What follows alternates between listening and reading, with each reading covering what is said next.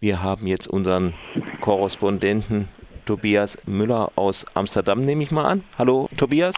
Ähm, hallo, hallo, hallo. Hallo Jan, hallo Freiburg. Ja, hallo. Nett, dich mal wieder zu hören auf Radio Dreieckland. Ja, ganz meinerseits.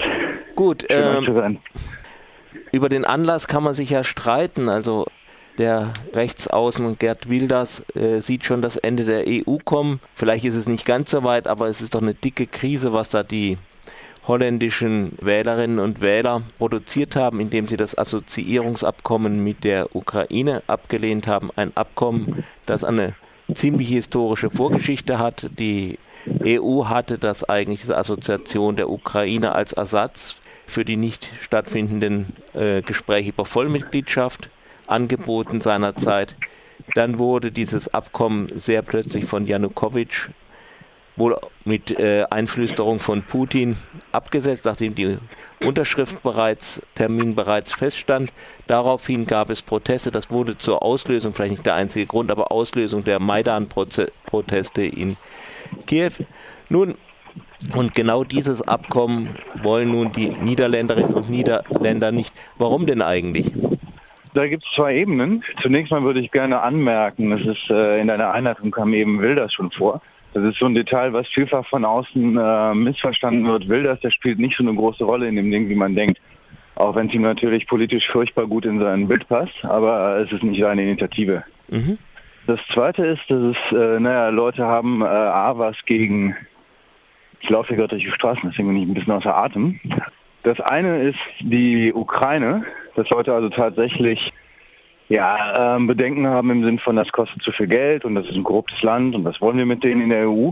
Und das zweite ist natürlich die Ebene, dass man denkt, hey, ähm, ja, es geht darum, dass die äh, EU uns, wie man hier sagt, durch den, durch den Hals ge gerammt wird, dass man keinen Einfluss darauf hat, dass uns alles aufgedrückt wird und wir müssen dagegen mal unsere Stimme erheben.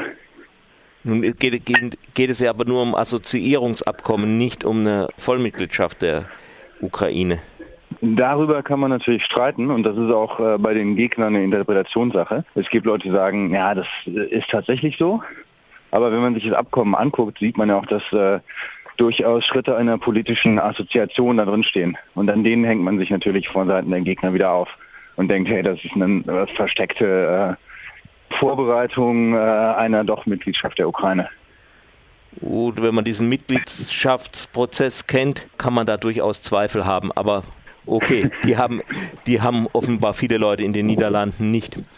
Ähm, Nein, das ist, äh, das ist durchaus so. Also es äh, wird, wird auf jeden Fall so gesehen, dass es eine Vorbereitung ist von, von einer, wie auch immer, oder wann, vor allem wann auch immer eintreten in Mitgliedschaft. Ne? Es gibt dann auch immer verschiedene Abstufungen wann äh, Länder zutreten können. Und das ist, was man hier auf jeden Fall als eine Art doppelte Agenda befürchtet im Prinzip. Verborgene Agenda. Gut, äh, das ist jetzt ja die Ukraine-Seite. Jetzt beleuchte noch mal ein bisschen die andere Seite von den Niederlanden aus. Ja. Was, äh, also was, ist, was in, also meine, dass man Angst hat, dass die Ukraine aufgenommen wird, also etwas, was ich nach langer Zeit äh, Kenntnis solcher Prozesse, also Assoziierungsabkommen mit der Türkei 1994, äh, von der Aufnahme sind wir noch meilenweit entfernt, also Zweifel haben kann, aber okay, das ist eine andere Geschichte. Aber was, was bewegt jetzt außerdem noch die Niederlande? Das ist ja nicht nur was spezifisch mit der Ukraine, denke ich, sondern auch etwas zwischen den Niederlanden und der EU insgesamt. Wir können so anfangen. Die, es gibt drei Initiativen, die im Wesentlichen ähm, als, sich als euroskeptische Initiativen ähm, zusammenfassen lassen. Und eine dieser Initiativen sind eigentlich diejenigen, die das Referendum äh, gestartet haben damals. Und eine dieser Initiativen, beziehungsweise der Direktor davon, hat sich äh, neulich ganz deutlich geäußert in den Medien und meinte, die Ukraine ist eigentlich Lade und es geht um äh, die EU.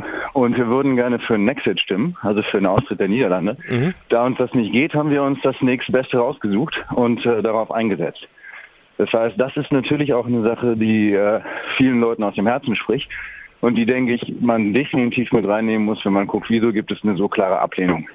Also diese Stimmung in den Niederlanden, die schon länger grassiert, dass man eigentlich als, äh, naja, immer wieder so zitierter ehemaliger Musterschüler der Europäischen Union so langsam anfängt, sich davon doch sehr zu distanzieren und vor allem das Gefühl hat, dort keinen Einfluss drauf zu haben. Aber also warum wollen die wollen viele Niederländer raus aus der EU? Weil sie tatsächlich, es ist, es ist eher eine, eine Geschichte, die wird nicht unbedingt auf äh, von den meisten Leuten auf ökonomischen äh, Zahlen zum Beispiel und Performance äh, aufgebaut, sondern es ist eher wirklich eine Sache, die um ein Prinzip geht. Wir, wir haben keinen Einfluss darauf. Es ist, äh, es ist was, was uns aufgedrungen wird. Es ist keine Demokratie oder ein Mangel, das berühmte Demokratiedefizit.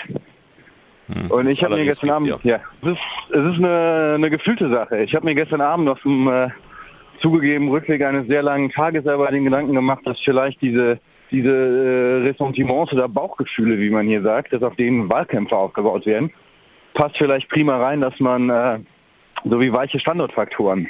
Es ist wie Leute, die sagen, äh, ey, die Kriminalität, äh, die geht eigentlich gar nicht hoch, aber die Leute fühlen, dass sie bedroht sind. Mhm. Und das ist dieses Gefühl, weißt du, auf diesem Gefühl sind äh, auch hier Wahlkämpfe aufgebaut worden. Zumal von Wilders, äh, in diesem Fall, äh, die EU, die nimmt uns dies, die EU nimmt uns das. Und man darf nicht vergessen, es ist nicht aus der Luft gefallen, denn wir hatten 2005 ja schon hier ähm, ein Referendum gegen den Grundsatzvertrag der EU, das auch mit, äh, wie sagt man, mit, äh, mit großem Tamtam und sehr, sehr deutlich abgelehnt wurde. Das kam damals aus der Luft fallen, so haben viele Leute es gesehen. Aber auf diese Stimmung baut es eigentlich auf, was man gestern gesehen hat. Will man wirklich raus oder will man eine Reform der EU oder ist das überhaupt nicht klar? Äh, das ist nicht klar, denn Dafür war die ganze Sache gestern natürlich auch, äh, wie das so ist mit Bauchgefühlgeschichten, auch diffus genug. Es gibt natürlich diejenigen, die wie will das äh, raus wollen. Äh, ich denke, das sind natürlich weniger, aber man kann vielleicht, um, um allen mal ein Beispiel zu geben, die weniger nah dran sind, äh, Rütte, der Premierminister, der natürlich gestern auch reagiert hat gleich und gesagt hat, ja, wir werden äh, jetzt auf gar keinen Fall das äh, einfach so ratifizieren. Rütte hat eigentlich immer gesagt, in den letzten Jahren zumindest, wir wollen Europa, aber, aber weniger Europa. Und das, was wir besser zu Hause machen können, wollen wir auch hier machen. Wir sind nicht gegen die Integration, aber wir wollen Sachen, äh, Befugnisse zurückholen aus Brüssel. Und ich glaube, das ist A, eine, eine vage genug formulierte Grundsatzprämisse, wo sich auch viele Leute drunter, drunter finden können. Und B drückt es aber genau das aus, was viele Leute finden. Es ist zu viel Brüssel und zu wenig Den Haag. Und das ist eigentlich der Grundton. Ich glaube, dass weniger Leute äh, bereit sind oder wollen, dass es tatsächlich einen Exit gibt, als sich unter der Prämisse von Rütte zu finden. Schauen wir, wie es weitergeht. Es wird spannend. Ja, es, es, wird spannend, bleibt spannend auf jeden Fall.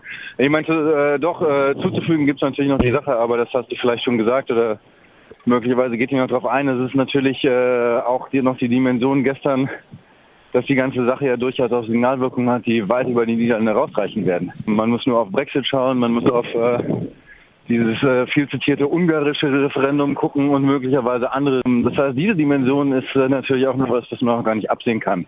Wo aber die Niederlande durchaus äh, ähnlich wie 2005 äh, mit der Ablehnung mit Frankreich zusammen des EU-Grundvertrags äh, möglicherweise einen Stein ins Rollen bringen.